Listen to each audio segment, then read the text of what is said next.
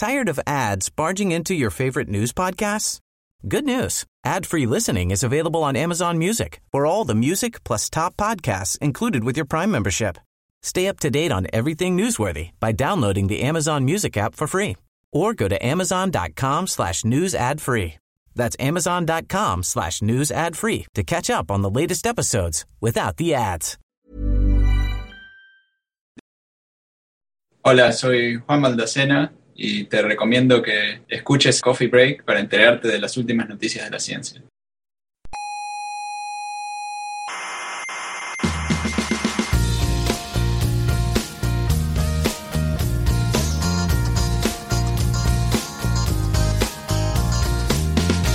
Aquí comienza Coffee Break, No me interesa. la tertulia semanal sobre actualidad científica. Me da igual porque yo no creo en la ciencia positiva. Ah, Yo soy más de Iker Jiménez. ¿no le gusta a usted la ciencia positiva? Me repugna. ¿Pero por qué? eh? Porque a mí el empirismo me ha hecho mucho daño.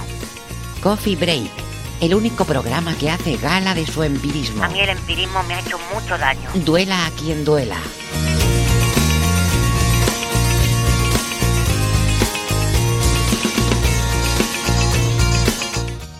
Bueno, ¿cómo están los máquinas? Lo primero de todo. Que siempre empezamos saludando a las criaturas de toda la galaxia, pero no podemos olvidarnos de sus máquinas, que según Martin Rees podrían ser la mayoría de nuestros oyentes. Las máquinas no necesitan pausa para café, pero nosotros sí, así que pónganse cómodas que empezamos.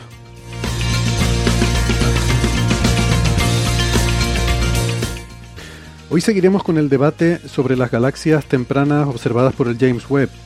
Hablaremos de comparativas entre el cerebro humano y redes neuronales artificiales. También de Rosalind Franklin y la historia del ADN. De fuentes cósmicas ultraluminosas que violan el límite de Eddington. De anillos de Einstein y materia oscura. Y bueno, más cosas fascinantes, ya verán.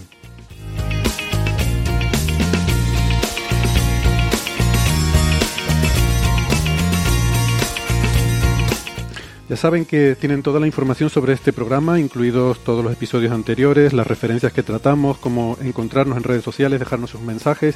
Está todo en la página web que es señalirruido.com. Así que pasamos directamente a las presentaciones. Eh, hoy me acompaña Francis Villatoro, que es físico, informático, doctor en matemáticas, profesor en la Universidad de Málaga y, y además flamante premio divulgación de la Universidad de Málaga por su excelente blog de la ciencia de la mula Francis. Enhorabuena, Francis. Eh, muchas gracias, eh, un placer eh, haber, es un honor también haber recibido este premio. Esta es la, la primera vez que se da un premio en la Universidad de Málaga a la difusión de la ciencia, a la divulgación. Y bueno, el- eh, es un premio que se concede a alguien que pertenezca a la comunidad malagueña, básicamente profesores, puede también ser PAS, alumnos, pero principalmente profesores y, o investigadores. Y la idea es premiar algo concreto, una actividad concreta. Y en mi caso, pues yo pus- propuse el blog, mi blog, y bueno, pues he conseguido el premio y estoy muy contento. Enhorabuena. Genial y enhorabuena a la Universidad de Málaga por tener tan buen gusto, ¿no? La Escuela de Ingenierías Industriales. Eh, me parece un, eh, una iniciativa estupenda el premiar la divulgación. Es algo que no se suele hacer a menudo. eh, y tampoco se valora mucho eh, esto, en fin, como comentario, información general de, la, de las trastiendas de la ciencia. No se valora mucho tampoco en los currículums a la hora de promociones y de este tipo de cosas. Así que, bueno, pues mm, vaya aquí eh, mi, mi reconocimiento a la Universidad de Málaga por esta iniciativa que me parece, me parece estupenda. Bueno, Hoy, por cierto, estamos en Málaga con un día un poco nublado, tenemos un poquito de niebla. No, no nublado de nubes para llover, sino de niebla. Eh, Amaneció con bastante niebla que venía como desde el mar. Y, así que tenemos el cielo gris, pero bueno, la temperatura está muy bien. Siguiente premio debería ser de la Asociación de Meteorología, ¿no? La, la EMET andaluza o algo así. A ver si, si me pongo a divulgar de meteorología, que todavía no. Bueno, eh, hay gente, por cierto, que divulga sobre meteorología, ¿eh? también no sé si nuestros Hay oyentes lo saben, ¿no? muchísima y muy buena. eh, hay mucha y muy buena, ¿no? Eh, Emilio Rey, que lo hemos tenido aquí alguna vez en el programa, Sí. divulga Meteo, en fin, José hay, Miguel hay otras Viñas, cuentas. Exactamente, divulga Meteo. Eh, bueno, vamos entonces con el lío. eh, y la semana pasada estuvimos hablando de este tema, de esta población de galaxias, seis galaxias en concreto que se habían observado con el telescopio espacial James Webb, que habían generado muchísimo revuelo mediático porque eh, eran galaxias que eran demasiado masivas para eh, haberse formado tan temprano en la historia del cosmos. Estamos hablando de 600, 700 millones de años después del Big Bang y que por supuesto pues han atraído mucha atención mediática. Lo estuvimos comentando la semana pasada, mm, ya comenté yo en ese momento que había querido dejar pasar algo de tiempo antes de empezar a meterme en este asunto porque había muchos detalles todavía que terminar de concretar con las calibraciones del telescopio, con entender bien los datos, con lo que estaba pasando. Y mm, en general desde que el James Webb empezó a, observar ha habido mucho ruido con estas galaxias tempranas mucho mm, de este ruido al final se ha descartado, se ha visto que eran malas interpretaciones, calibraciones incorrectas, galaxias que realmente no estaban a esa distancia, porque recordemos que son sobre todo galaxias de las que tenemos imágenes en filtros, no tenemos espectroscopía, que es lo que realmente nos permite mm, definir bien la distancia de las galaxias. ¿no? En algunos casos sí, pero en otros no había espectroscopía. Eh, la espectroscopía en el James Webb te la da el instrumento MIRI, eh, pero casi todas estas galaxias estaban, estaban observadas con la cámara NIRCAM.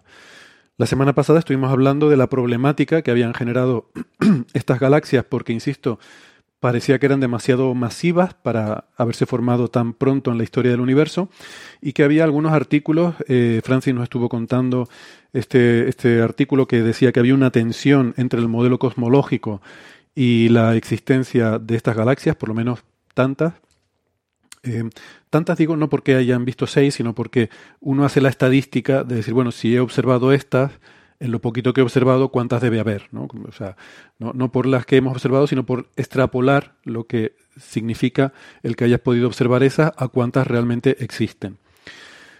Bueno, em, entonces ya esta semana tenemos la primera contestación. Eh, ya saben, en ciencia siempre les decimos que un descubrimiento no es descubrimiento hasta que esté bien asentado y esto todavía no está bien asentado. Todavía está bajo debate, todavía está bajo escrutinio y no hay que asumir todavía que estas galaxias existen tal como se nos ha presentado y que generan tensión con el modelo cosmológico. Habrá que ir viendo cómo evoluciona esto, como con cualquier otro tema que tratamos en este programa, ¿no? Hay que irlo siguiendo.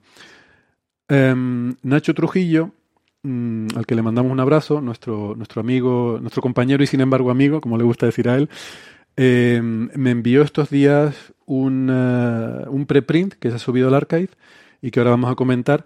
Pero Nacho también me dio un pequeño tirón de orejas porque cuando presentamos este tema la semana pasada, lo presentamos como la galaxia de Van pues ya saben que tenemos un poco este cachondeo con Peter Van Dockum, que es este investigador, que es el, pope de astronomía en Yale, y que mm, eh, bueno, pues ha publicado artículos de mucho impacto. Eh, el último, este de la galaxia sin materia oscura, que es donde surgió aquello de la galaxia de Van y que jocosamente nos hemos referido varias veces en el programa, y con el que Nacho Trujillo y sus colaboradores precisamente mantienen cierto debate, cierta controversia, porque ellos han puesto en cuestión aquella famosa galaxia sin materia oscura. También otros investigadores la han cuestionado por otros motivos, ¿no?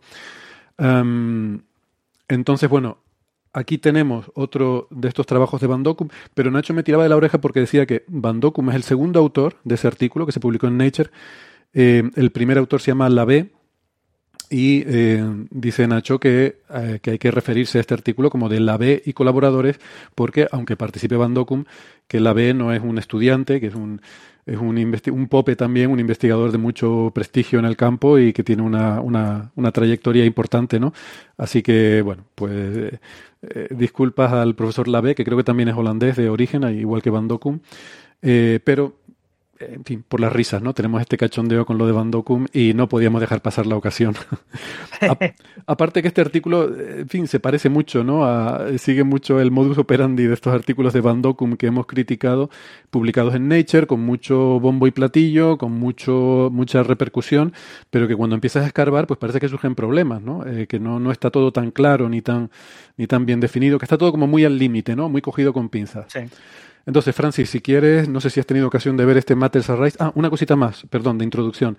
Este Matters, bueno, este artículo que nos envió Nacho es lo que se llama un Matters Arising, que es una especie de artículo de respuesta que envía la comunidad cuando se publica algo en Nature, ¿no? Te lo llaman así, y es como para, mm, para expresar tu desacuerdo con lo que se publica en ese artículo y dar contraargumentos a lo que eh, eh, a lo que se ha publicado en el artículo, en este caso de la B, Bandocum y colaboradores. Este Matters Arising, el primer autor es Francisco Prada, eh, Paco Prada, al que conozco porque durante muchos años fue compañero aquí en el Instituto de Astrofísica de Canarias y ahora, bueno, desde hace ya años eh, trabaja en, en, Granada, en el Instituto de Astrofísica de Andalucía. Así que este es un artículo de este Matters Arising, es un artículo de Prada, Beruzzi, Ishiyama, Clipping y Pérez. Ah, y nada, quería aprovechar para mandar un saludo si nos escucha a Paco Prada y, muchos recuerdos. ¿Quieres, Francis, resumir un poco este, este artículo, lo que plantea? Sí, eh, claro, la, la, idea clave de por qué yo critiqué la semana pasada este artículo de, de la B y Gandokun y compañía, eh, fundamentalmente pues era el tema de que habían utilizado desplazamientos al rojo calculados de forma fotométrica, ¿no? Y que había que esperar que se confirmaran de manera espectrométrica, con espectógrafos, y, entonces podía haber dudas sobre si estas galaxias aparentaban por su luminosidad tener mucha masa eh, para la edad que se supone que tenían estas galaxias. ¿no? Surgieron cuando el universo eh, tenía unos 600 millones de años, entre 500 y 700 millones de años. Pero el, el argumento de este Matters Arising va por otra línea, va por la línea de eh, un artículo que había en paralelo, que se publicó en Nature Astronomy, que utilizaba los datos de, de la B. Van Dokun para plantear que eran galaxias claramente eh, fuera de las predicciones del modelo eh, cosmológico de consenso, que eran galaxias que tenían demasiada masa para ser galaxias tan tempranas. Eso se menciona en el artículo en Nature de, de la B. Van Dokun, pero ellos lo mencionan como una de las características que hace que estas galaxias merezcan aparecer en Nature este artículo. Eh, no lo mencionan como que ellos han analizado en detalle que estas galaxias incumplen con el modelo cosmológico. Entonces, eh, eh, y eso es lo que se plantean con este Matter Rising, Paco Prada y compañía. Lo que plantean es que realmente son estas galaxias, asumiendo que de verdad son galaxias de esa época y con esas características que se han observado, ¿Son estas galaxias realmente excepcionales? ¿Son galaxias que se alejan de lo que predice el modelo cosmológico de consenso? Claro, ¿cómo lo podemos saber? Pues comparando las predicciones del modelo cosmológico de consenso en simulaciones por ordenador de la formación de las grandes estructuras del universo que incluyen la formación de galaxias.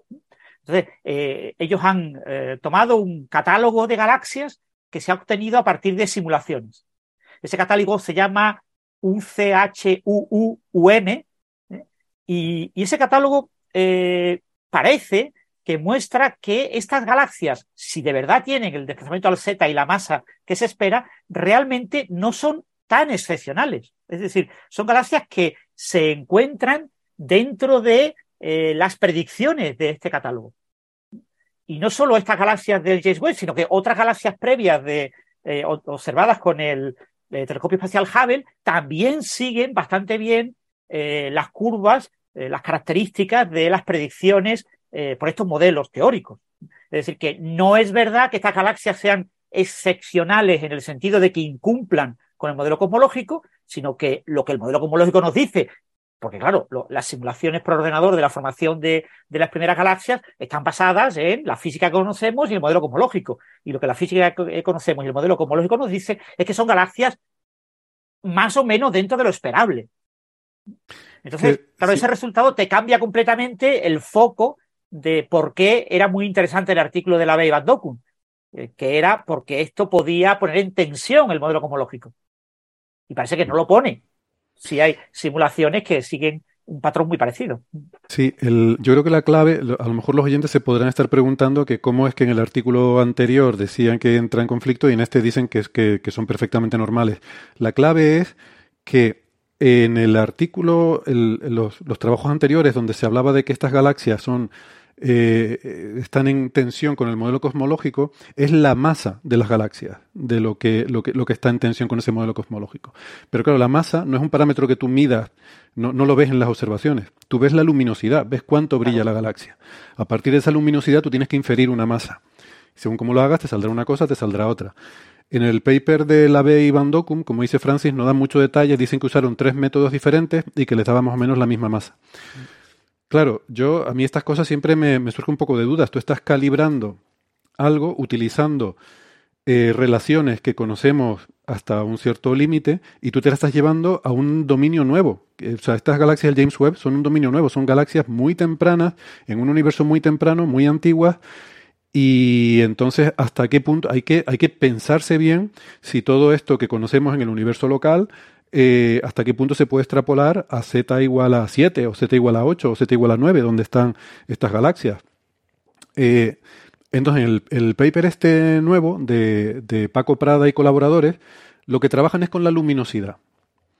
Y ellos lo que argumentan es que la luminosidad de estas galaxias, que al final, insisto, es lo que tú ves en las observaciones, la luminosidad de estas galaxias es perfectamente consistente con lambda CDM. Si tú vas a las simulaciones, te olvidas de la masa de las galaxias y coges la luminosidad, esta luminosidad es perfectamente eh, normal y esperable dentro de lambda CDM. Exactamente. Entonces, ¿qué pasa? De alguna forma, en esa conversión de luminosidad a masa, pues ahí por el camino algo se ha perdido.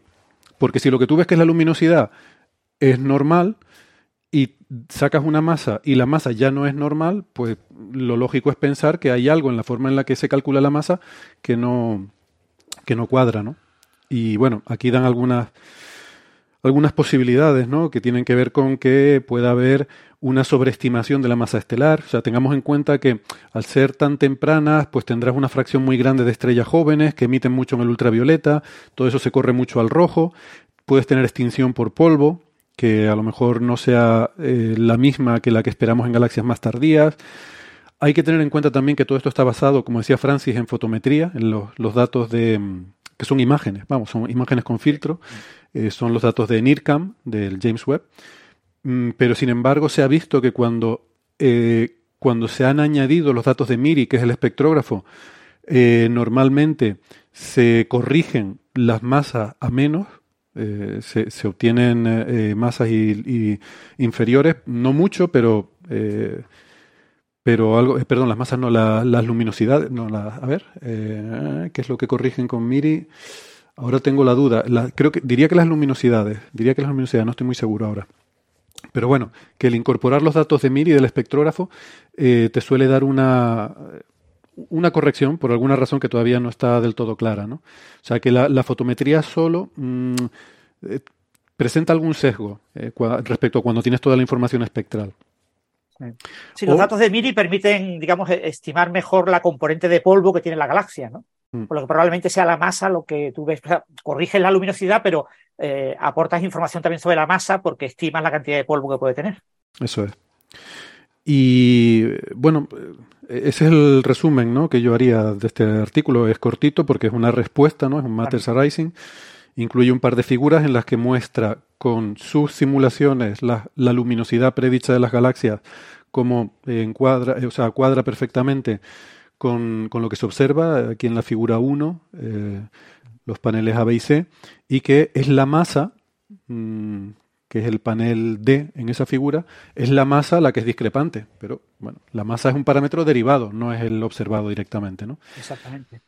Bueno, vamos a ver qué, qué hace Nature, si lo publican. Eh, yo creo que tiene, tiene mucho sentido, ¿no? Eh, en, en principio que... sí, hay que recordar que los Materializing, eh, una vez que lo recibe la revista, la revista lo que hace es enviárselo a los autores hmm. para que los autores preparen una respuesta y en función de la respuesta y eh, eh, el artículo enviado, eh, se decide si se publica o no se publica. No solo se publica eh, en función de lo que se envía, tú envías el Materializing y esa es la única información para publicarte lo que tú has enviado, sino que se tiene en cuenta también la posible respuesta de los autores si la respuesta de los autores es que claramente tú has metido la pata hasta el fondo, pues eh, el editor dice, mira, pues esto no lo publicamos. No vamos a publicar una cosa que... Entonces, ya os digo, no se hace una revisión por pares estándar, sino que esto es un proceso diferente y, y, en cualquier caso la opinión de los autores sobre estas críticas es clave. Entonces, lo normal es que los autores contesten de alguna manera, pues que estos eh, Paco y compañía no han tenido en cuenta por ciertos detalles, no sé qué, no sé cuánto, que sí han tenido en cuenta ellos y por lo tanto esta evidencia no va en contra de lo que ellos han publicado o algo por el estilo. Y, y es posible que publiquen las dos cosas, que publiquen el Matters Arising y luego que publiquen la respuesta de los autores sí, también. Lo, lo normal es que si publican el Matters Arising también publiquen la respuesta. Mm. Sí, solamente sí. en el caso de que eh, los autores se nieguen a responder, se podría publicar solamente el Matters Arising sin respuesta. Mm. Exactamente. Aquí, eh, bueno, vemos que es una simple respuesta, que no aparece esa frase que hemos visto en algún caso anterior solicitando la, el, el retractar el, el, paper, ¿no? Que, que lo hemos visto y, y, ha generado cierta, cierta polémica también en redes sociales cuando ha aparecido esa frase, aquí no aparece. Y bueno, yo me alegro porque, en fin, eh, esto es el debate normal en ciencia, no, no creo que vaya más allá ni y, pero sí me parece bonito el mostrar estas cosas, ¿no? Y que seamos conscientes. Yo, no sé, igual doy mucho la vara con esto, lo siento, pues seguramente los oyentes de Coffee Break ya, ya me han oído decir esto muchas veces, pero que la ciencia es un proceso, que no es que alguien publica un trabajo y ya eso se convierte en la verdad, sino que eso se convierte en un primer, un primer paso eh, y luego hay que, tiene que haber un, un, gran debate y llegarse a un consenso sobre si eso es lo, lo, lo correcto o no. Y, y, por eso, y si realmente se llega a que ese es el consenso, pues entonces el grupo que primero dijo eso será el que se lleve el crédito de haberlo descubierto. Pero hasta ese momento no hay descubrimiento ni descubridores. Bueno, mmm, no sé si quería decir algo más sobre esto. Eh, sí, hay... digo, ya entrar en los detalles de los modelos, etcétera, creo que no merece la pena, pero eh, la importancia aquí en estas primeras galaxias observadas por eh, fotometría del James Webb, lo importante que tienen que saber, digamos, los oyentes es que es muy fácil confundirlas con galaxias con mucho polvo. Uh -huh. Porque el polvo apaga eh, ciertas frecuencias y hace que ese salto del Lyman alfa que te marca dónde está el borde, que está en el ultravioleta, que aquí pasa, está en el infrarrojo, en apariencia aparece, eh, se apagan ciertas frecuencias y, y entonces eh, en apariencia aparece un salto donde no debería estar. ¿no? Entonces, es. eh, este tipo de galaxias, eh, lo, la clave es ver el espectro para que con el espectro identificar una serie de líneas y decir, pues sí, eh, este salto corresponde a, a, lo que creemos que corresponde o no. Este salto no corresponde porque las líneas no están en su sitio y por lo tanto es que hay una cierta componente de polvo, entonces ya se estima esa cantidad de polvo. Eso es. Eh, bien, y bueno, como siempre, la distancia al final es clave, ¿no? Ese polvo te puede llevar a equivocarte en la distancia y entonces ya si tienes mal la distancia, pues todo es incorrecto y, en fin. Eh, hemos, fíjate, hemos hablado de tres trabajos de Van en Coffee Break y los tres han sido muy controvertidos. Está el de la famosa galaxia, eh, la galaxia sin materia oscura. Está este, que estamos viendo ahora que está empezando a, a, a llegar las, las reacciones. Y está uno que hablamos hace unos cuantos episodios, que era muy bonito, exacto. Francis hace el gesto del agujero negro ese a la fuga, un agujero negro supermasivo que salía disparado de su galaxia y que por el camino iba dejando un, un reguero de perlas, ¿no? De, de, migas de pan como pulgarcito, que eran estrellas, muy poético, ¿no? Muy bonita la imagen. Eh, recuerdo que Francis en aquel momento dijo, bueno, bueno, esto vamos a ver, esto vamos a ver, porque estábamos todos fascinados con aquel trabajo, pero Francis ahí puso un poco el, uh, eh, un poco la, la voz de, de la, del escepticismo en decir, hay que ver qué piensa otra gente de esto, ¿no? Y ya hablaremos probablemente, no sé si la semana que viene o próximamente, eh, porque acaba de salir publicado ayer en el archive, eh, no publicado en la revista, pero el preprint en el archive, eh, una respuesta eh, a ese artículo en el que dicen que se equivocan, que eso no es un agujero supermasivo a la fuga. Um, es, bueno, yo lo sé porque son los autores son pues Mireia Montes, Jorge Sánchez, Nacho Trujillo y me lo habían estado comentando, pero bueno, ellos antes de, contarlo en público querían tener el, el, paper enviado a la revista y aceptado, que, que ya es el caso, como digo, salió ayer en el archive y próximamente hablaremos largo y tendido sobre ese agujero negro a la fuga y, y esa, esa imagen eh, bucólica de las estrellas que va formando a su paso. Me fastidia porque era muy bonita esa idea. Eh, pero bueno, eh, hay que... Sí, hay la, que... la, belleza poética es indudable, pero la belleza poética no es la ciencia. La, es. la, a veces la poesía y la ciencia están reñidas, a veces no. Uh -huh. Pero eh, cuando están reñidas, pues hay que reconocerlo y hay que decir, se siente, pero normalmente la poesía es la que se pierde y se queda solamente la ciencia. Bueno, lo bonito es que la ciencia nos dice que eso puede pasar y por tanto seguro que está pasando en algún sitio, pero no en ese sitio en concreto que observamos, ¿no? O sea que ese tipo de cosas seguramente en alguna parte del universo están pasando, pero no en concreto en esas observaciones que, que, se, que se publicaron en aquel paper también en Nature. Sí, que probablemente la producción de estrellas por ese tipo de mecanismos sea muy inferior a lo que podemos observar con nuestros telescopios. Uh -huh. Era mucha suerte que se fuera observado con el James Webb recién abierto un año. En menos de un año ya teníamos una cosa súper espectacular que sí, no, no viola ninguna ley física y puede ser perfectamente algo que existe en la naturaleza, pero claro, la producción estelar necesaria para producir una imagen en el James Webb es enorme a esas distancias.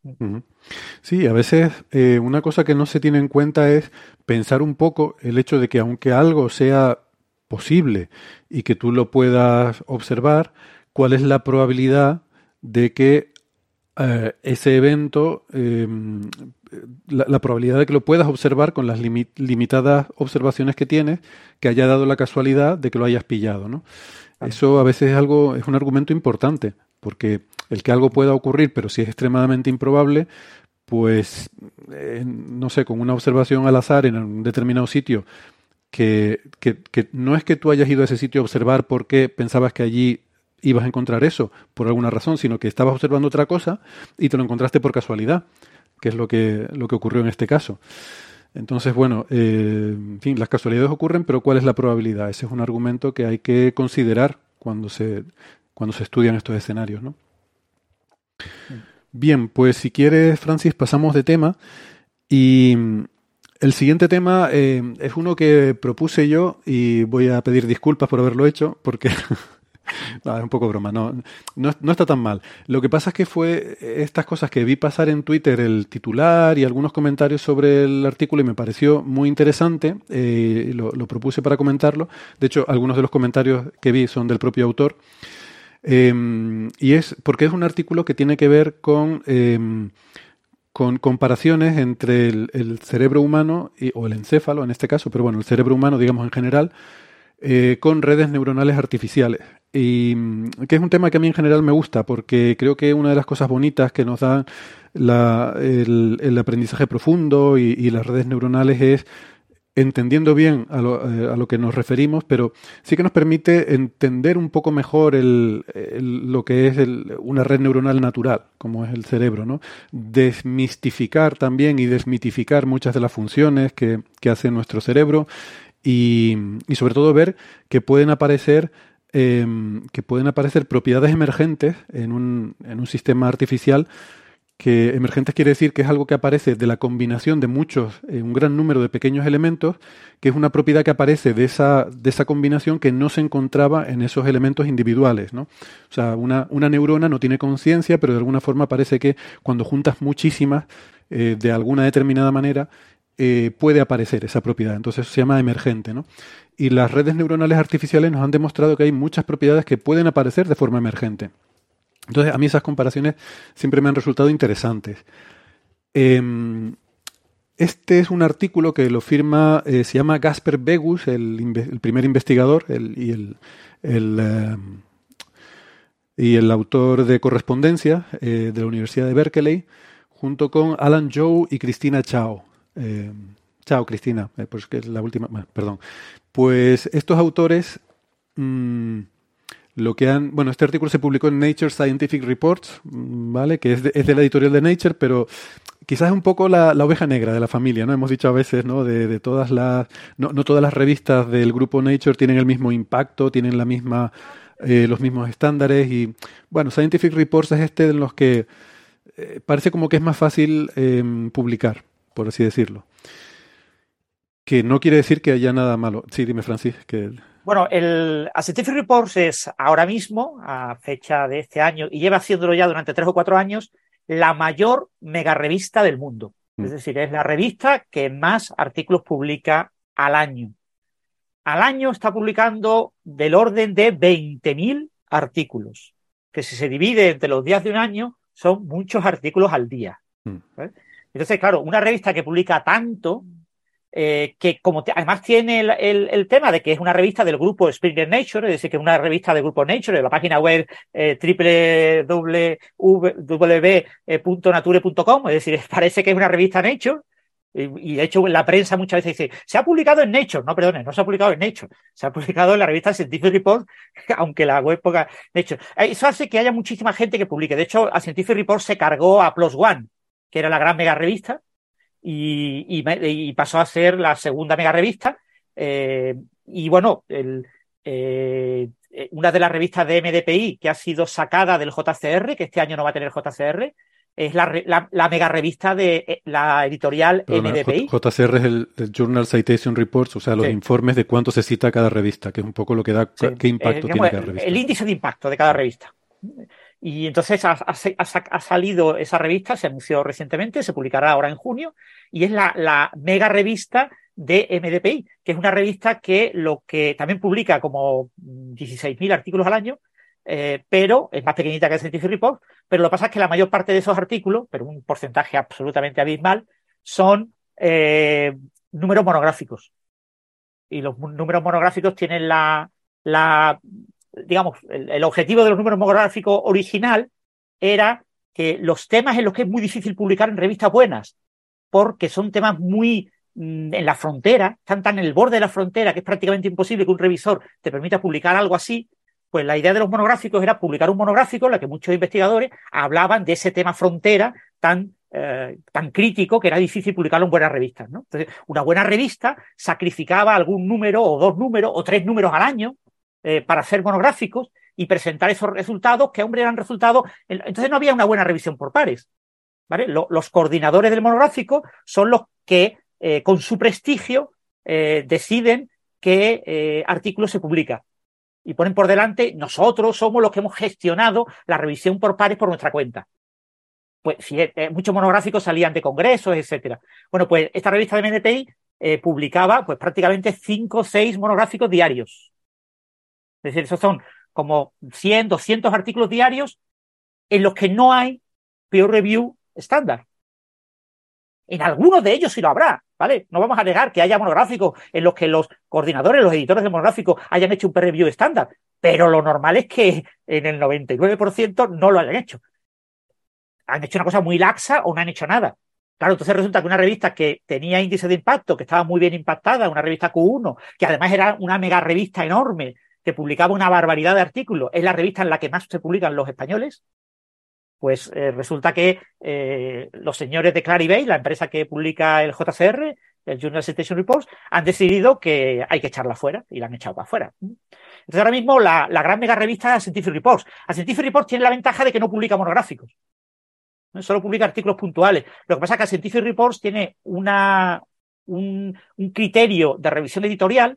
Se recomienda a los revisores que hagan una revisión por pares laxa, en la que no tengan en cuenta ni novedad, ni impacto futuro esperado. ni- no- las cosas que normalmente tienen en cuenta las revistas científicas no hay que tenerlas en cuenta. Solamente hay que tener en cuenta que metodológicamente el artículo sea correcto.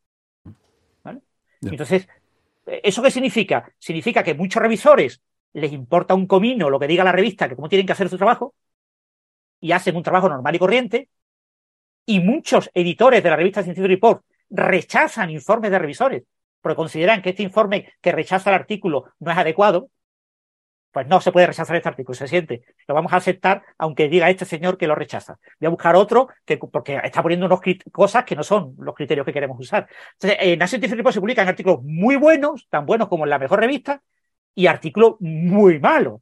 ¿eh? El famoso artículo de la felación de los murciélagos. O sea, O el de mm, o el de este del sobre la predicción del ciclo solar y el, y el cambio climático relacionado con el ciclo solar de mm, Valentina Sharkova. sí, así hay que- muchos. que hay fue re- muchos. ese fue Claro, retractado. Mm. Claro, hay- hay mucha, en a Scientific Report no les gusta nada retractar artículos, ¿eh? Tiene que generarse mucho eco mediático No, es que en se redes generó mucha sociales. polémica porque con este más con el tema del cambio climático, pues Claro. hubo, bueno, polémica no, o sea, mucha respuesta, ¿no? Polémica es cuando hay discusión, que sí, sí, que sí, no. Aquí hubo mucha respuesta, pero la respuesta era muy unánime, ¿no? Am, de que Ya te digo, este tipo de cosas, este tipo de artículos, un artículo en el que tú tienes una evidencia floja de que unos murciélagos le hacen la felación a otros murciélagos, pues eh, eso es muy difícil publicar en una revista de, de biología. Mm. Pues vas al saco. A Scientific Report no tiene tema, publica de todos los temas. Mm. Es completamente multidisciplinar. Lo envías y si metodológicamente tú tienes unos datos, tienes unas tablitas, tienes unas cositas que más o menos aparentan ser científicamente correctas, es decir, parece que tú has hecho el estudio, tú has ido y has Mm. fotografiado a los murciélagos viendo lo que hacían, pues entonces automáticamente te aceptan el, el artículo sin, sin, mayor problema. Eso tiene sus ventajas para mucha gente. Además, una revista que publica relativamente rápido, no tan rápido como las de MDPI, que, que publican ya excesivamente rápido, porque entre envío y, y, publicación puede haber menos de 40 días. En el Scientific Report puede haber 60 o 70 días, pero también es un tiempo cortito, ideal para mucha gente. Entonces aquí se cuelan artículos que siempre que tengamos un artículo entre manos de Scientific Reports, y, aquí en el podcast, por ejemplo, a Sara le gustan, porque a veces son muy llamativos, eh, hay que tener mucho cuidado, hay que tener una visión muy escéptica respecto a lo que pone el artículo, porque puede que nos la estén colando por algún sitio. Bueno, eso siempre. Por cierto, no sé si dije bien el nombre, Valentina Zarkova, creo que es lo que, es lo que quería decir, pero no sé, porque a veces con el cachondeo, a veces decimos eh, Sharapova y yo ahora mismo tengo dudas de si lo dije bien o, lo dije de forma incorrecta, pero bueno, Zarkova es el nombre. Eh, bueno, volviendo a este artículo que les comentaba de redes neuronales, se titula eh, Codificación del habla en capas convolucionales en el tronco encefálico basados en eh, experiencias con el lenguaje. Entonces, tranquilidad, eh, lo vamos a explicar, no, no es difícil. Um, resulta que esto, estos autores lo que hacen es eh, una, una, investigación de reconocimiento de eh, fonemas, de sonidos del habla. ¿Vale? Y el trabajo que hacen se parece conceptualmente en algunos aspectos a algunos que se han hecho también con la visión, es decir, intentar hacer, eh, intentar correlacionar lo que vemos haciendo imagen del cerebro en tiempo real mientras está viendo objetos, eh, la imagen que obtenemos con eh, resonancia magnética, por ejemplo, eh, intentar correlacionar eso con lo que hacen redes neuronales. Hablamos de este tema de la visión en el episodio número 406 Aquí se trata de hacer algo parecido, pero con el, con el reconocimiento de, del habla, con sonidos, por así decirlo. Esto realmente tratan con sonidos, pero el experimento tiene que ver con habla. Y en el experimento sobre los sujetos, eh, sobre el, cerebro, bueno, voy a decir cerebro de momento, luego matizaré eso. Eh, se hace no con resonancia magnética, sino con electroencefalograma, que es menos invasivo, es poner unos electrodos por la cabeza, te lo ponen, no sé si son 20 electrodos o algo así, van registrando la señal que se observa. Entonces, una cosa muy curiosa que se ha observado, que esto me parece fascinante, pero de, trabajos anteriores, esto se conoce ya de hace años, es que eh, hay una zona en el, eh, lo que se llama el, tronco encefálico, eh, hay, bueno, ahora digo lo que es el tronco encefálico, pero hay una zona ahí que codifica de forma casi literal los sonidos que escuchamos. cuando escuchamos un sonido, hay una serie de neuronas que se activan siguiendo la misma forma de onda de ese sonido que escuchamos. Los ejemplos que se ve aquí, se ve ese mapa de activación en el, el electroencefalograma y se ve que es como una versión en baja resolución de la señal. O sea, lo, los detalles finos, la subida y bajada de la señal se pierde. Es como una versión suavizada, eh, sin esos detalles finos, que no sé si es por la técnica en sí, que no tiene suficiente resolución temporal como para seguir la, evolución de esta sinapsis en tiempo real, o si es que el propio eh, tejido neuronal hace este filtrado, o sea, que no es capaz de reaccionar tan rápidamente y genera una versión suavizada. ¿no? Entonces, no, no sé dónde está el suavizado, si es intrínseco en, el, en, la capa neuronal o si es la técnica de, imagen. El, el tronco encefálico, les decía, es eh, lo que a veces traducimos del inglés brain como cerebro, pero brain realmente es el encéfalo. ¿no? Si se acuerdan de, del colegio, el encéfalo consiste de cerebro, cerebelo y el bulbo raquídeo, nos decían. ¿no? El cerebro es la parte mayor, más grande, que ocupa eh, la mayor parte del volumen. Luego debajo está el cerebelo, que es una parte más pequeña, más, con funciones más básicas. Y luego hay ese trozo que es como la prolongación de la espina dorsal que se mete ahí dentro. Esa extensión de la espina dorsal es lo que se llama el tronco encefálico. Y ahí está el, el de, desde el bulbo raquídeo está el mesoencéfalo eh, y hay algo en medio que se llama un anillo, no sé qué, no me acuerdo de lo que había en medio, pero bueno, e, en toda esa zona eh, se ve que ahí hay como alguna, algún tipo de, de mecanismo de procesamiento de la escucha porque sí que se ha visto, que insisto, me parece muy fascinante, que cuando tú escuchas un sonido, la misma forma de onda que recibes en el oído se genera ahí, en la actividad neuronal, pero con un desfase. O sea que lo cual es todavía más interesante porque quiere decir que no es algo directo, no es una conexión que la onda de presión, que es el sonido, de alguna forma, con algún mecanismo se traduce a una onda de, de, de impulsos neuroquímicos. No, hay un desfase que suele ser 10, 20 milisegundos Y eso indica que hay todo un procesamiento que genera esa, esa onda. O sea, que, que, que no es que directamente se traslade de la onda sonora a la onda eh, en el tejido nervioso, sino que hay algo que lo procesa y genera esa, esa onda en el tejido nervioso. Entonces, eso ya me parece interesante. Entonces, lo que ellos hacen es medir eso, esa, esa respuesta del tronco encefálico, esa respuesta neuronal, y eso lo comparan con lo que hace la red neuronal artificial. Y lo que encuentran, oh sorpresa, es que es muy similar que se parece mucho lo que hace una red neuronal artificial con lo que hace nuestro, nuestro siempre me sale decir cerebro, pero en este caso no es el cerebro, es el, tronco encefálico, ¿no? Bueno, eh, podemos discutir un poco si, si, se parece, si no se parece, si tiene sentido o no tiene sentido que se parezca, ¿no? Pero primero les voy a contar en detalle lo que hacen.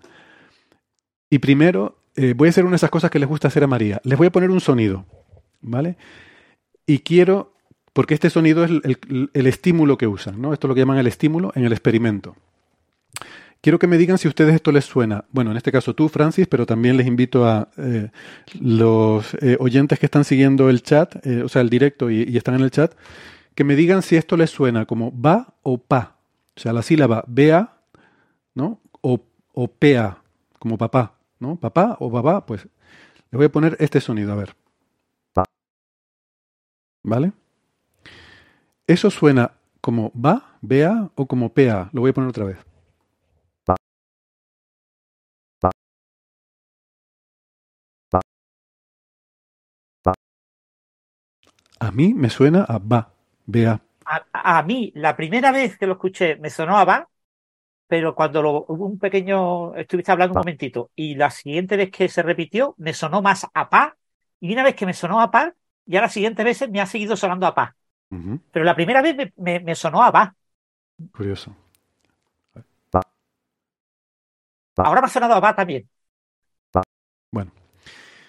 Pues esto es una. Yo creo que influye en, en lo que tienes en la cabeza. Sí. Porque he, he dicho lo de pa va y no sé qué, y he pensado en va y, y he escuchado va. O sea. Eh... Totalmente. Eh, bueno, pues el, eh, lo que ellos hacen es coger un catálogo que ya hay publicado de respuestas del encéfalo a este estímulo en concreto. Eh, y este experimento se ha hecho en trabajos anteriores con, eh, a ver si tengo por aquí los detalles, si los tengo a mano, bueno, con una serie de, para que se hagan una idea, ¿no? Son 14 sujetos que son angloparlantes eh, y 15 hispanoparlantes. O sea, 14 personas que hablan inglés y 15 que hablan español. Ven que la muestra no es nada del otro mundo, no es algo muy grande. Y es solo esta sílaba. Eh, esta es una sílaba sintética, está, está, generada con sintetizador, no es una persona que la haya pronunciado para evitar sesgos o lo que sea. Es una sílaba que está sintetizada y es un tipo de sílaba que se llama CV, que es consonante vocal. Una consonante y una vocal, que en este caso es una B y una A o una P y una A. Como digo, se la dan a escuchar a 29 sujetos, de los cuales 14 son angloparlantes y 15 son hispanoparlantes. Y son eh, monolingües, ¿vale? Que no, quiere decir que tengan lengua de mono, sino que solo hablan una lengua. Eh, los angloparlantes solo hablan inglés y los hispanoparlantes solo hablan español. Y una cosa importante en este experimento es que llegaron a la conclusión, pero insisto, esto es otro paper anterior, de que los 14 angloparlantes escuchaban BA, escuchaban va, y los 15 eh, hispanoparlantes escuchaban PA, pa. ¿Vale? Por eso se las puse, porque a mí me suena, a mí me suena va, ¿sabes? Entonces, eh, y, y, eso es un experimento que ya existe y ya está ahí. Pero bueno, son 15 sujetos, es que tampoco, tampoco tenemos para tanto, ¿no? Eh, son pocos sujetos, igual que somos pocos aquí en la tertulia. Así que voy a dar la bienvenida a Sara Robisco y así añadimos un sujeto más. ¿Qué tal, Sara? Hola. ¿Cómo estás? Muy bien, ¿vosotros qué tal? Bien, bien. ¿Alguno Muy dirá bien. una sujeta? No, oído... un sujeto. he oído que estabais hablando de redes neuronales y he tenido que aparecer. Has tenido que. Has hecho acto de presencia y te hemos invocado. Si dices redes neuronales tres veces seguidas delante de un espejo, aparece Sara. Me aparezco, sí. Sara Robisco es ingeniera informática, es arroba sararc83. Por cierto, no dije al principio los twitters, el de Francis es arroba emulenews y el mío es arroba hsocasnavarro. Y por cierto, Sara, si puedes subir un poquito el volumen de tu micrófono eh, mientras sigo haciendo la introducción, pues genial. Bueno, entonces, em, con esa sílaba, que insisto, los angloparlantes perciben como va y los hispanoparlantes como pa. Sara, a ver, a ver si a ti esto te suena a va o a pa. A ver. Va. ¿Ahora es pa? Pa. Pea. Bueno, a mí me suena a va. En fin, los oyentes, cada uno que diga lo que estoy viendo gente en el chat, unos dicen va. eh, y nadie más ha respondido, pero bueno, no me hacen caso, no me están escuchando. En fin. Vale, eh, ponte a hacer un experimento sociológico con esta gente. Así, así no vamos a ningún lado. Bueno, em, pues lo que, lo que hacen es, por el lado, digamos, de, de redes neuronales artificiales, eh, quieren comparar esto con el montaje que ellos preparan. Y el montaje que preparan es muy interesante. Es una, pareja de redes neuronales eh, en, una configuración, lo que se llama GAN, que es eh, una, son redes adversarias, es una forma de, crear un generador basado en redes adversarias, que es que tienes dos redes neuronales compitiendo. Una intentando engañar a la otra y la otra diciendo si, se, si, la engaña o no. Um, y de esta manera se puede... em, puedes conseguir dos cosas. Primero, que la que está intentando engañar haga mm, un trabajo cada vez mejor en simular lo que tú quieres simular. Y por otra parte, que la discriminadora cada vez sea capaz de discriminar, de distinguir con más detalle la verdadera de la falsa em, eh, señal, digamos, ¿no? Em, en este caso, lo que tenemos aquí es que esto se usa, por ejemplo, para hacer estas fotos que parecen reales, eh, fotos de caras. Pones una red a inventarse caras de gente y a la otra red le dices que tiene que distinguir si la cara que le presentan es, la foto que le presentan es real o es inventada. Entonces, de esa forma, las dos redes aprenden la una de la otra y una se vuelve muy, muy buena en generar caras muy realistas y la otra muy, muy buena en detectar cuáles son realistas y cuáles no. Bueno, pues esto es lo mismo, pero las ponen a generar fonemas. A la generadora no conoce los fonemas, no ha visto nunca un fonema, empieza a generar sonidos aleatorios. Y la discriminante eh, tiene que escuchar ese sonido y decir si es, eh, si es un sonido real o si se lo ha inventado la generadora. ¿Vale? Eh, entonces, de esta forma, la, la generadora aprende a generar fonemas que suenan eh, como un fonema humano y la discriminante aprende a distinguir el, fonema que está recibiendo. Vale, estas redes son redes convolucionadas. ¿Sí, quieres decir algo, Sara? Sí, hay que indicar también que le van alternando entradas. A veces son generadas y a veces son reales para que el discriminador el vaya. claro, para el discriminante, exactamente, porque tiene que decidir si es real o falsa, ¿no? Entonces a veces le introduce reales y a veces le introduce la de la generador. Pero lo importante es que el generador no ha, no ha escuchado nunca un sonido real, ¿vale? La generadora no, no le has enseñado, no tiene en su conjunto de entrenamiento sonidos reales, fonemas reales. Eh, todo se los ha inventado partiendo de cero, pero simplemente del feedback que le da la otra, de decir, ah, me has engañado, no me has engañado, de esa forma va aprendiendo a generar fonemas cada vez más reales. Em, estas dos redes son lo que se llaman convolucionales, que em, es un tipo de redes que se empezaron a usar para reconocimiento de, em, para, para machine vision, para reconocer objetos en imágenes. Que no es nada mágico, es simplemente un tipo de red neuronal que el, a lo mejor el concepto clásico que tenemos todos en mente es lo que se llama el perceptrón, que es un- una red neuronal que consiste en capas y cada neurona de una capa está conectada con todas las neuronas de la capa anterior. ¿Vale? Esto funciona muy bien, es muy interesante, se pueden hacer muchas cosas. Eh, para algunos problemas tiene el inconveniente de que cada neurona le presta la misma atención a todas las neuronas de la capa anterior. Y a veces eso no es lo que tú quieres. A veces quieres que preste más atención a unas cosas que otras. Y hay diferentes formas de solventar esta dificultad. Eh, una de ellas es eh, introducir estas redes con capas que llaman convolucionales, donde lo que haces es que sigue estando conectada cada neurona a todas las de la capa anterior, pero no se combinan todas por igual, sino que hace lo que se llama una convolución, eh, que es una operación matemática de todas las neuronas de la capa anterior. En la convolución eh, lo que hace es como que pierdes, mm, pierdes resolución, es como que pierdes información, como que coges lo que hay en la capa interior y lo reduces. Tienes como si cogieras una imagen y la redujeras a menos píxeles. ¿Vale? Eso sería el resultado de, una convolución, por ejemplo. Bueno, no, sería estricto decirlo así matemáticamente, pero sí que tienes una pérdida de información cuando convolucionas con un, lo que se llama un kernel de una cierta anchura. No importa mucho. Pero esto se usa para coger una señal muy grande con muchos píxeles y reducirla a una más pequeña. ¿Vale? Sí, bueno, el, desde el punto de vista de la teoría de señales, la idea de lo que hace una convolución es aplicar un filtro.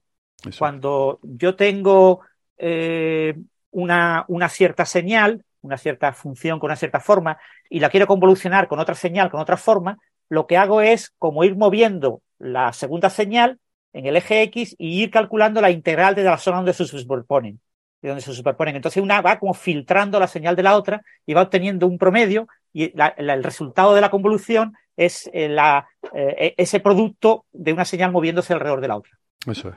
Entonces, eh, si una señal, de, de, de, cierta manera, la interpretamos como filtro, pues lo que hace es, digamos, suavizar o, o, o, eliminar detalles de la otra señal.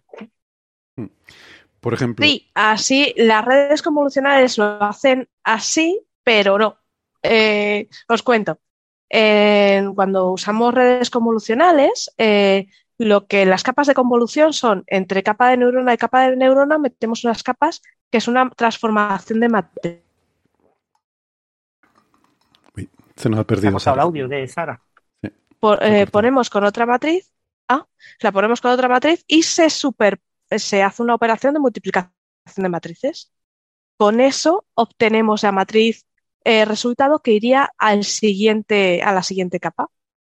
Pero, pero, no es una simple multiplicación, tienes que ir, ir desplazando el, la, la, matriz con el kernel, la tienes que desplazar sobre toda la capa para hacer la convolución. Creo que se nos ha quedado congelada Sara. Me parece que está teniendo problemas con la conexión. Sí, está teniendo problemas. Sí. Se le corta el sonido y, y, ahora mismo su imagen está congelada y no escuchamos nada. No me digas creo que... No, a ver, te... eh, yo creo que he vuelto, ¿no? Ahora has vuelto. Ahora sí. Está, Tengo está, la tiene señal, bien la conexión eh, porque parece como si, como si se desconectara de vez en Inestable, sí. Tengo la antena aquí. Mm. Pero hay que conectarse por, por tener... cable, Sara. Parece mentira que la informática es la que se conecta por wifi. ¿Cómo, cómo va a ser eso? Es que este bueno. cacharro se me ha olvidado la clavija. Bueno, no eh, os vuelvo a contar. ¿Dónde me quedé? Eh, casi nada, se te ha cortado dos veces y. y, y... Ay, perdón. bueno, pues empieza desde el principio. Mira, pero espera, antes de que lo, que quiere decir, que, Sara, para no, es que para no en las redes convolucionales perdona, perdona un momento, no se aplica ninguna convolución. El giro no se hace, eso es. A ver, perdón un momento los dos, para no interrumpir más luego, eh, vamos a presentar a Gastón, que ya está también con sí. nosotros. Vale, vale, así perfecto. que le, le, voy dando entrada y saludamos a Gastón Giribet, que es profesor en la Universidad de Nueva York, en, en YU, y es arroba Gastón Giribet en Twitter. Hola Gastón, ¿qué tal? Hola, amigos, amigas, ¿Qué tal, ¿cómo andan? Gastón? ¿Todo bien? Un gusto verlos. Muy bien, muy bien. Pues nada, estamos hablando de redes neuronales. Eh, vale, Sara, nos contabas lo de la, la convolución de las redes convolucionales. Sí, la convolución es una transformación de matrices. Lo que hacemos es una operación, la matriz de datos de entrada, la señal de entrada, que puede ser, eh, a redes convolucionales se usa mucho para imágenes. Entonces, esa imagen se usa, se hace una operación de multiplicación por otra matriz. Entonces, ¿qué se hace? Se potencian los resultados. Entonces, lo que tú haces es comprimir esa imagen en una que tiene, digamos, como las características que tú buscas te las resalta, ¿vale? Para eso se usa. Originariamente, la palabra convolución. Te corta, Sara. Mm. Bueno, pues eso que te va contando Sara, de que se reduce la, la, la imagen a ciertas propiedades, es, entre comillas, aplicar como una convolución.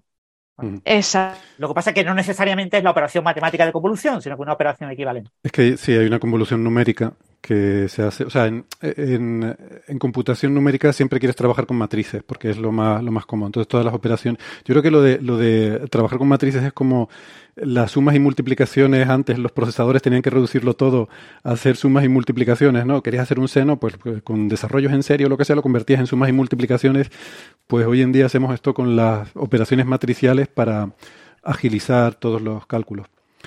Bueno, mmm, tampoco importa mucho los detalles, la cuestión es que tenemos una como digo, son una pareja de redes neuronales. La generadora parte de un vector de 100 elementos, que es, digamos, los parámetros eh, con los que el espacio latente, o sea, es el espacio en, el cual tú pones ahí números y de ahí eh, son los inputs de los cuales genera un sonido. Entonces, esa red neuronal tiene 100 neuronas a la entrada y tiene una serie de capas convolucionales, pero que son un poco al revés de lo que hemos estado hablando, de estas capas convolucionales, son lo que se llaman traspuestas, que lo que hacen es expandir eh, eh, lo, que sería una imagen. A ver, eh, aquí hemos estado hablando como si fueran imágenes porque las redes convolucionales se empezaron a usar para imágenes, pero en este caso no se usan para imágenes, se usan para una señal de sonido, que es una señal unidimensional. O sea que aquí no hay dos dimensiones, una sola dimensión, ¿vale? Entonces, partiendo de 100 elementos, que es el vector de entrada, eso se expande por cinco capas, la red tiene cinco capas, eh, con diferentes números de neuronas que va aumentando, hasta llegar a 16.384 neuronas de salida. Los 16.384 les sonará a los más frikis porque es el 16K, ¿no? Es, una potencia de 2. Es, habitual trabajar con potencias de 2 porque numéricamente te permite optimizarlo y que vaya más rápido. Porque ¿Por qué no 16.000? Porque es precisamente 16.384. ¿Y por qué no 16.385? Bueno, porque querían que fuera más o menos 16.000, pero ese es el número que es una potencia de 2. Entonces, lo que hace la generadora es esa, coge 100 numeritos, que son tu, digamos, tu espacio latente, con lo que tú te inventas cosas, y esos 100 numeritos los convierte en una señal que tiene 16.384 mm, números de longitud con la señal de audio.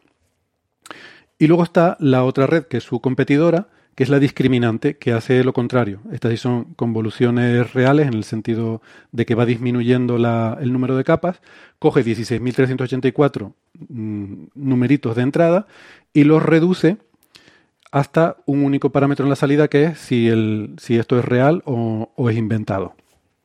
Vale. Entonces, una vez que tienes esas dos eh, redes neuronales, puedes hacer dos cosas. Puedes usar la generadora para generar otros fonemas y puedes usar la discriminadora para ver cómo se las arregla para escuchar, cómo se las arregla para identificarlos. Y eh, lo que hacen es que comparan el...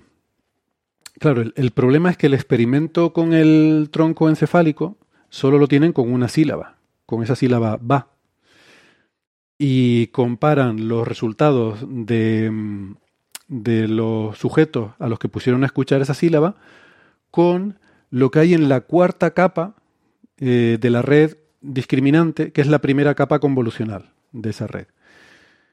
Y lo que encuentran es que, oh sorpresa, se parece mucho lo que hay en una a lo que hay en otra.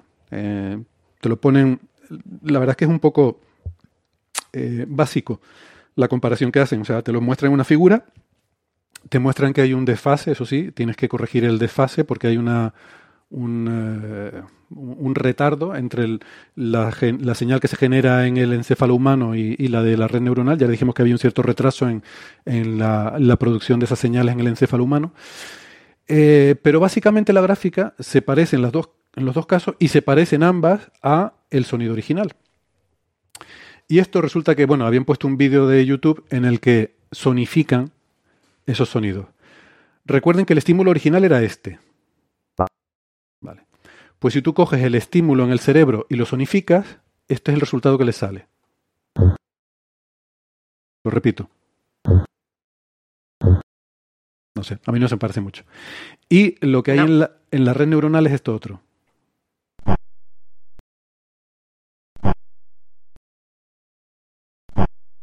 Sí se parece, se parece más. En cualquier caso, eh, no sé. Por otra parte, la conclusión un poco de, que ellos pretenden resaltar en el artículo es fíjate cómo se parece lo que se lo que hay en, en, las neuronas de esta red neuronal artificial con lo que hay en el, en el sistema natural, en nuestro encéfalo. Y yo digo, hombre, a mí lo que me parece sorprendente es lo primero que dijimos, el hecho de que un sonido, cuando tú lo escuchas, da lugar a una activación neuronal que, reproduce muy fielmente ese sonido en nuestro tronco encefálico. Eso me parece muy sorprendente, pero una vez que llegas a esa conclusión, eh, teniendo en cuenta que la red neuronal también tiene que de alguna forma codificar ese sonido, pues no es sorprendente que las dos se parezcan, porque están, están codificando el mismo sonido de entrada, ¿no? Eh, es lo que Eh, no Están sé. haciendo lo mismo, pero lo bonito del artículo quizás sea la, el solapamiento de las señales, ¿no? La señal neurológica que se parece, tiene cierta similaridad a la señal de activación de las neuronas de, de la red neuronal. Eh, sí, sí, sí. Pero Esa imagen sí que, sí que es interesante. Por lo demás, la verdad es que el trabajo es bastante, es bastante bonito, bastante curioso, sobre todo por la parte técnica, ¿no? Tener el, eh, dos redes, eh, una entrenada, vamos, una supervisada con su entrenamiento, que es la que discrimina, y otra sin supervisión, no supervisada, que es la que genera sonidos, Mm. eh, tiene, tiene su punto. Es- Ah, olvidé, y sí, olvidé decir una cosilla, que es que, eh, claro, solo hay una sílaba sintética, entonces el experimento quedaría muy limitado, pero por eso usan el generador, porque el generador, como digo, lo han entrenado para que, mm, para que emita sonidos mm, parecidos a las sílabas humanas. Esto, por cierto, este entrenamiento lo hacían comparando las señales que produce el generador con un corpus mm, ya establecido, que son grabaciones de, eh, fíjate, 5.000 frases en español mexicano que han grabado de 100, eh, pero no ellos, es un corpus que ya existe, de 100 habladores, eh, 100, habla- 100 hablantes de, español mexicano y eh, 6.300 frases de eh, angloparlantes en inglés americano. Entonces, con esos dos eh, corpus son los que eh, cortan sílabas que son sílabas de tipo CV, ¿no? De ahí, que eso tiene que ser un, trabajo considerable, pero supongo que ya estará hecho también. Cortan sílabas como esta va y se las van presentando al discriminante para que discrimine las que genera el generador de las que esta. Al mismo tiempo, se quedan con, recuerdan que el, el generador tú le metes 100 numeritos de entrada y con los 100 numeritos te produce un sonido. Bueno, pues se quedan con los 100 numeritos que produce sonidos parecidos a va. ¿Vale? Y entonces con eso pueden conseguir toda una colección de no sé cuántos mm, vas artificiales. O sea, aparte de la grabación que yo le puse, el generador ha generado muchos vas.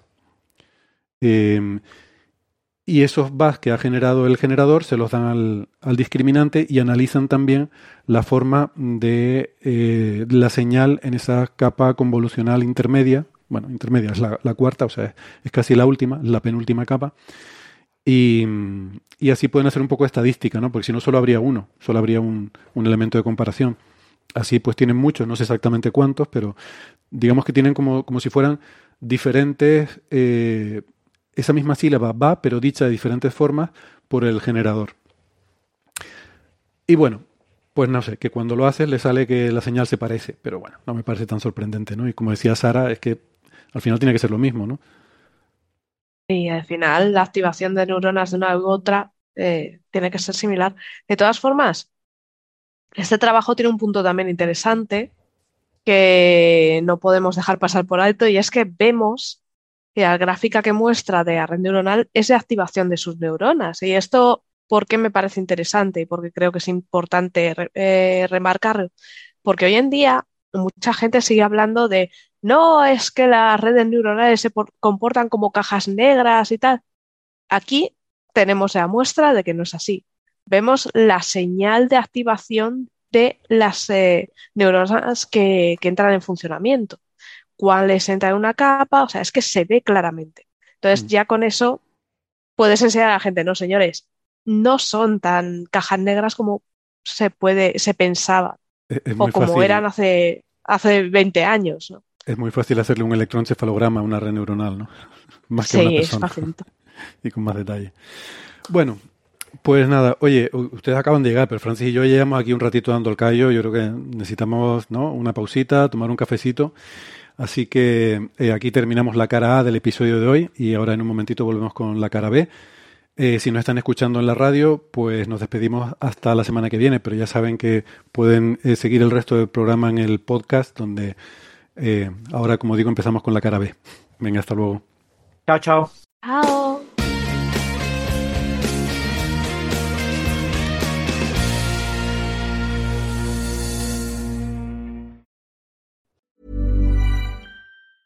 Tired of ads barging into your favorite news podcasts? Good news. Ad-free listening is available on Amazon Music for all the music plus top podcasts included with your Prime membership. Stay up to date on everything newsworthy by downloading the Amazon Music app for free or go to amazon.com slash news ad free. That's amazon.com slash news ad free to catch up on the latest episodes without the ads.